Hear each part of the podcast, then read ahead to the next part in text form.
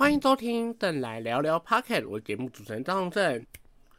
杨丞琳生日快乐！没错，今天是全能天后杨丞琳的生日。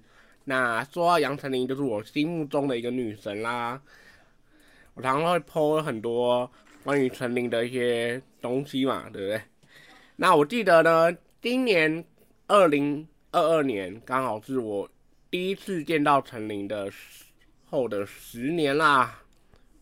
我记得第一个活动呢，我不是在。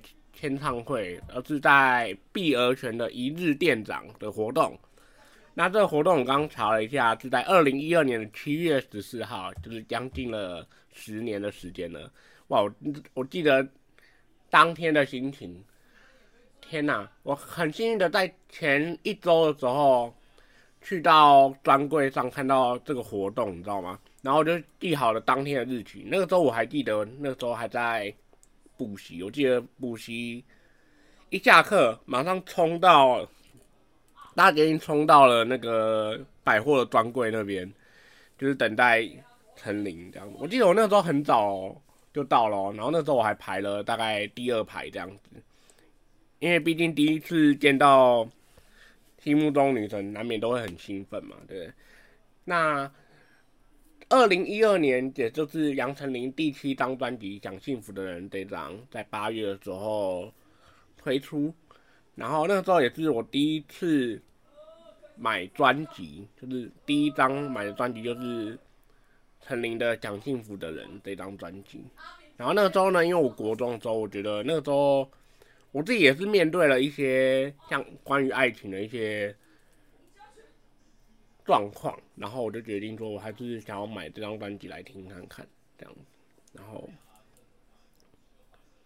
今天，我觉得今天也是蛮开心的，就是我觉得在刚好可以在今年刚好是认识到真正很认识到陈明，就是追星的十年，哇，真的觉得。时间过了，其实真的蛮快的。我不知不觉的，其实我追星已经追了十年了。那当然还是会有人比我更久啊，但是我觉得十年蛮好，蛮适合需要一个记录的这样子。嗯，然后像我之前在 YouTube 上也有介绍了两集陈琳的介绍嘛，不知道大家有没有看过呢？那那个时候因为时间刚好是在二零二零年吗？我忘记了。就是大概是介绍到三十以后的那张专辑，对对，Like Star 的这张最新第十二张专辑就没有介绍到这样。然后其实我之前呢也有在想过一个计划，是在陈琳出道二十年的时候，我想要做一个计划，是连续唱二十首陈琳的歌，把它串成一个。就把它 mix 在一起这样子，然后因为时间上关系，加上自己的那时候技术没有说那么的高超，对，然后我觉得说我好像还不适合去做这样的动作，对。那不知道大家有没有自己心目中的歌手呢？然后也是像我一样追了十年，甚至超过十年的这样子的一个追星的。过程其实到了大学吗？大学的时候到现在已经现在刚出社会这段时间，其实我觉得我好像越来越少去签唱会了耶，因为刚好都是遇到要上班的时间，有时候可能下班的时候已经过去，已经来不及了这样子。所以我自己的话，还是都有去看演唱会这样子，像二零一三年的《为爱启程》。二零一七还一六，一七还是一六年的《青春住了谁》演唱会，那加上最近后来疫情前的《Like a Star》演唱会这样子。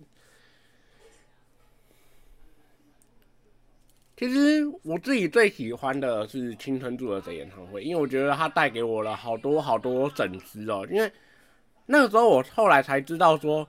原来他办的这场青春住了谁演唱会，不只是要我们自己跟陈琳一起长大，然后一起，原来还是要陆续的回顾了我们的自己的青春，住了哪些人这样子。那当然也会有陈琳啦。对，那我觉得，那当下看完演唱会的隔一天，其实我心情其实不好。